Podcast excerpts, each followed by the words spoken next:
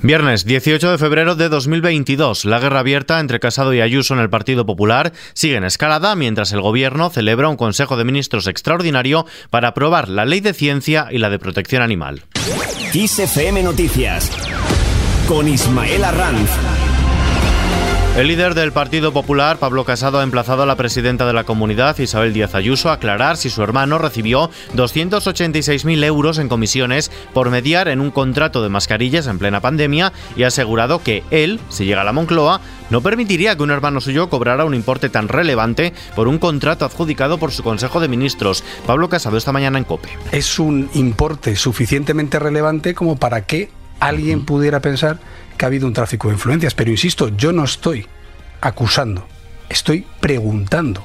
Tras mostrar su decepción por un espectáculo lamentable que no merece, dice Casado ha precisado que el dossier sobre ese contrato sanitario no le llegó de Moncloa. Desde la Real Casa de Correos de la Puerta del Sol, la presidenta de la Comunidad de Madrid, Isabel Díaz Ayuso, ha aclarado a través de un comunicado que su hermano cobró 55.000 euros masiva de la empresa Private Sportive, no por obtener un contrato con la Administración Regional, sino por el cobro de las gestiones realizadas para conseguir el material sanitario, en concreto mascarillas en China, y por su traslado a Madrid en un momento en el que las últimas informaciones apuntan a que el hermano de Díaz Ayuso habría obtenido otros 18 contratos a dedo desde que su hermana preside la comunidad. Los consejeros de Sanidad, Enrique Ruiz Escudero, y de Economía, Hacienda y Empleo, Javier Fernández Lasqueti, han defendido la, legalidad de todas las contrataciones de emergencia llevadas a cabo por el gobierno regional durante la primera parte de la pandemia de COVID-19. Javier Fernández Lasqueti. El contrato se ha hecho se hizo con absoluto y total respeto a la normativa de contratación de emergencia, es decir, por tanto, a la ley de contratos del, sector público. Eh, ese contrato pasó y ha pasado todos los controles previos y posteriores, eh, internos de la propia Comunidad de, Madrid eh, y externos, y toda la transparencia. Además, sostiene que la presidenta de la comunidad estaba completamente al margen de estas contrataciones. La presidenta de la comunidad no ha intervenido en ninguna fase de este contrato, en ninguna. Dejo aparte el hecho de que, según el comunicado que tienen ustedes a la mano, ella no supo nada de todo esto hasta el otoño del año 2021, por tanto un año y pico después. Mientras tanto, los grupos de la oposición Unidas Podemos, Más Madrid y el PSOE de Madrid han presentado una denuncia ante la Fiscalía Especial contra la Corrupción y la Criminalidad Organizada reclamando que investigue el contrato de emergencia de la comunidad para la compra de mascarillas vinculado al hermano de la presidenta regional, ya que entienden que podría haberse cometido tráfico de influencias y malversación de caudales públicos. Juan Lobato es el secretario general de los socialistas madrileños. Cuanto más les escuchamos, más dudas tenemos, sinceramente. Hoy hemos oído a Pablo Casado hablar de testaferros, hemos oído a Pablo Casado hablar de que obtuvo la información directamente a través de la Administración, es decir, a través de la Comunidad de Madrid.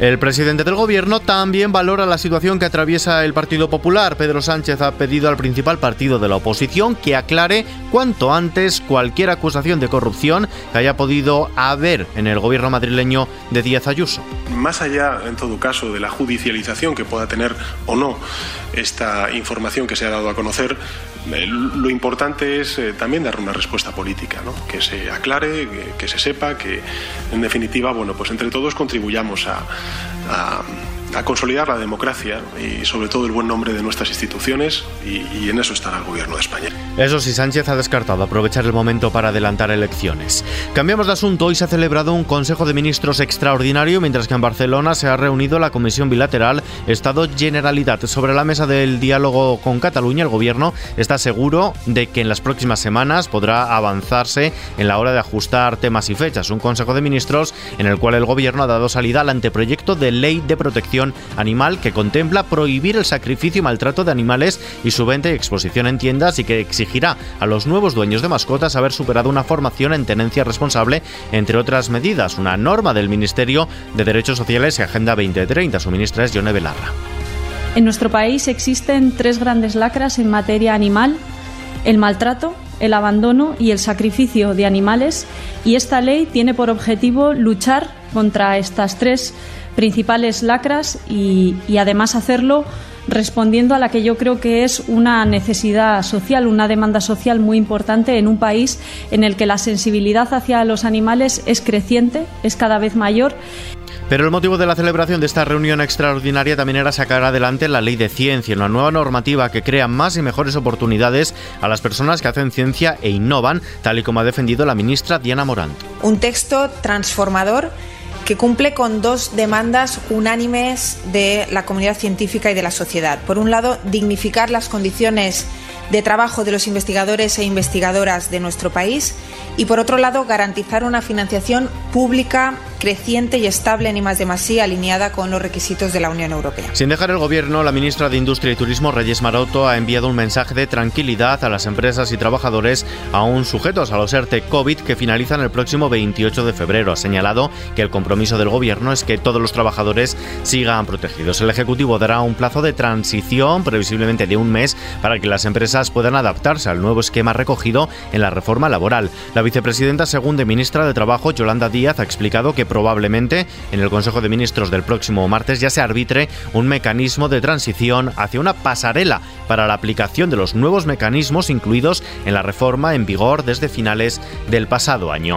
En Galicia, el presidente de la Junta, Alberto Núñez Feijóo, ha señalado que es una buena noticia que existe el compromiso de reanudar la búsqueda de los 12 tripulantes del Villa de Pitancho en Terranova, que quedó cancelada el pasado miércoles tras 36 horas de rastreo sobre este naufragio. El gobierno ha decretado el próximo lunes como jornada de luto oficial. Isabel Rodríguez, portavoz del Gobierno. El Gobierno quiere reiterar de este modo las condolencias a los familiares y amigos de los fallecidos y desaparecidos y también mostrar nuestro apoyo a un sector, el de la pesca, que faena cada día en situaciones de, de, penosidad y que, en definitiva, trabaja para asegurar también nuestra alimentación. Actualizamos los datos del COVID. La incidencia del coronavirus en España ha descendido 325 puntos desde el lunes hasta 919 casos en una semana en la que la pandemia suma 136.316 nuevos contagios y 1.402 muertes. Además, por primera vez desde las fiestas de Nochebuena y Navidad, baja de 10.000 el número de enfermos de COVID hospitalizados. Las comunidades han notificado 30.615 nuevos positivos desde ayer y 288 fallecimientos, mientras que la transmisión de COVID ha descendido en 75 puntos. En los mercados, el IBEX 35 ha cedido este viernes el 0,94%, retrocede hasta los 8.590 puntos por el mal comportamiento de Wall Street, que ha vuelto a caer y ante la incertidumbre que añade la crisis de Ucrania. El euro se cambia por un dólar con 13 centavos. Y terminamos. Let's go, girls. Twain ha recibido a Avril Lavigne en su podcast.